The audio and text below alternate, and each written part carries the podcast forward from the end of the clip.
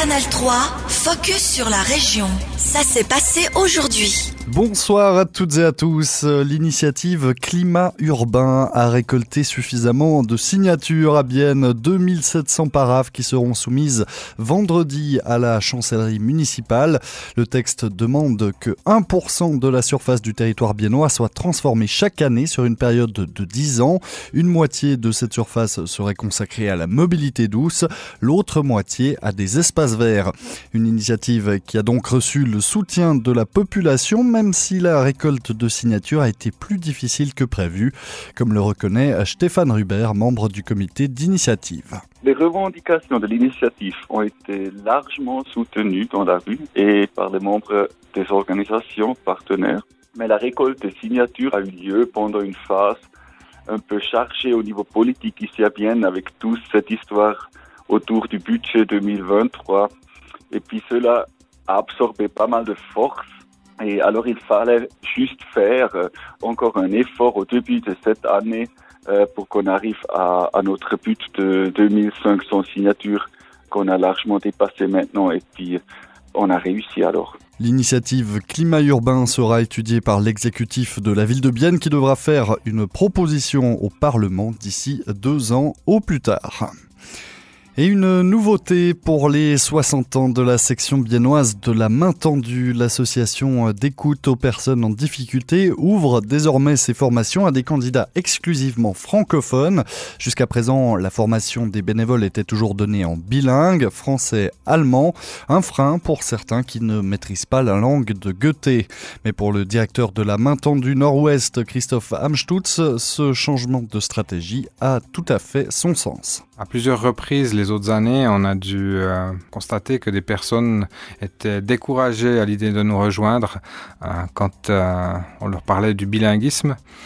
Pour eux, c'était un, pas trop grand à franchir de, de venir faire ce, ce travail d'écoute aussi dans, dans l'autre langue. Alors on a, on a choisi de d'ouvrir la formation à des personnes qui se reconnaissent pas dans ce bilinguisme et de proposer cette année de ce fait-là une formation uniquement en français. Un moyen également de combler le manque de bénévoles. Actuellement, seules 34 personnes travaillent pour la main tendue Nord-Ouest. Il en faudrait au minimum 50 pour assurer tous les appels, car rien que l'année dernière, l'association a répondu à plus de 18 000 personnes en difficulté.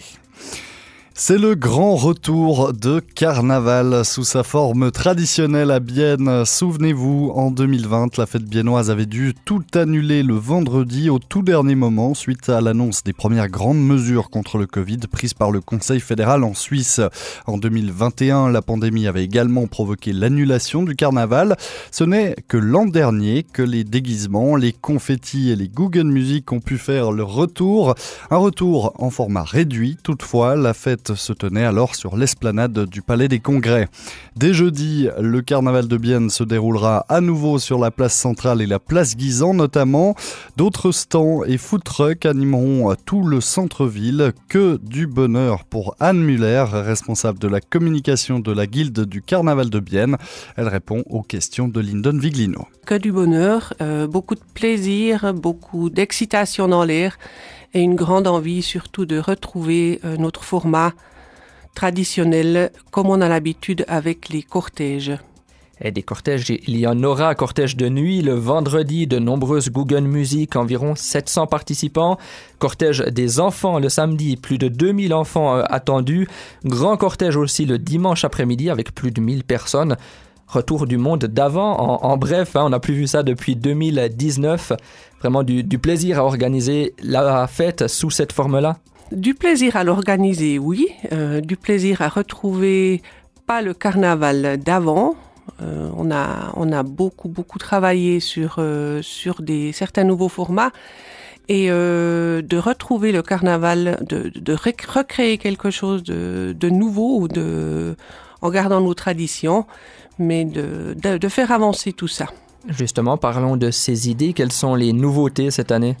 Donc cette année, on fait un peu un condensé, euh, c'est-à-dire que on, le carnaval qui durait cinq jours avant a été raccourci à quatre jours, pas pour faire moins, mais pour faire plus concentré, ce qui est aussi un certain besoin des participants, puisque c'est je vais pas dire plus compliqué, mais disons que c'est pas facile aussi de prendre pour euh, pour tous ces carnavals de prendre des vacances. C'est pas toujours évident.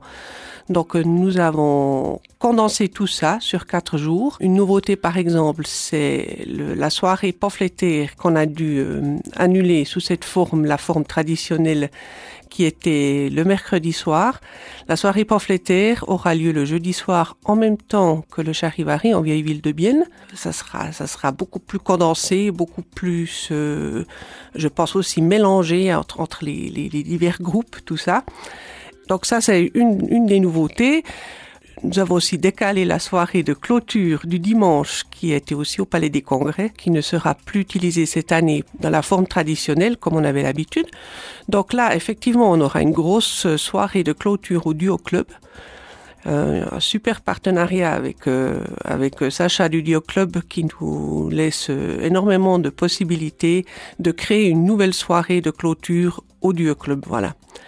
Et puis euh, des petites choses à gauche à droite, euh, le déplacement de la fête des enfants par exemple à la place centrale où nous pensons faire une monstrueuse bataille de confettis le samedi après-midi. Donc là, on est tous très très euh, impatients de voir ça. Il y aura euh, des confettis à gogo. Euh, les enfants pourront s'en donner à cœur joie avec euh, certains groupes qui vont venir leur prêter main forte. Donc ça va être, ça va être adorable vraiment. C'était Anne Muller, responsable de la communication de la Guilde du Carnaval de Bienne. Carnaval qui débute donc ce jeudi à 19h11 précise et se poursuit jusqu'à dimanche soir. Canal 3, focus sur la région. Aussi disponible en podcast sur Spotify et Apple Podcast.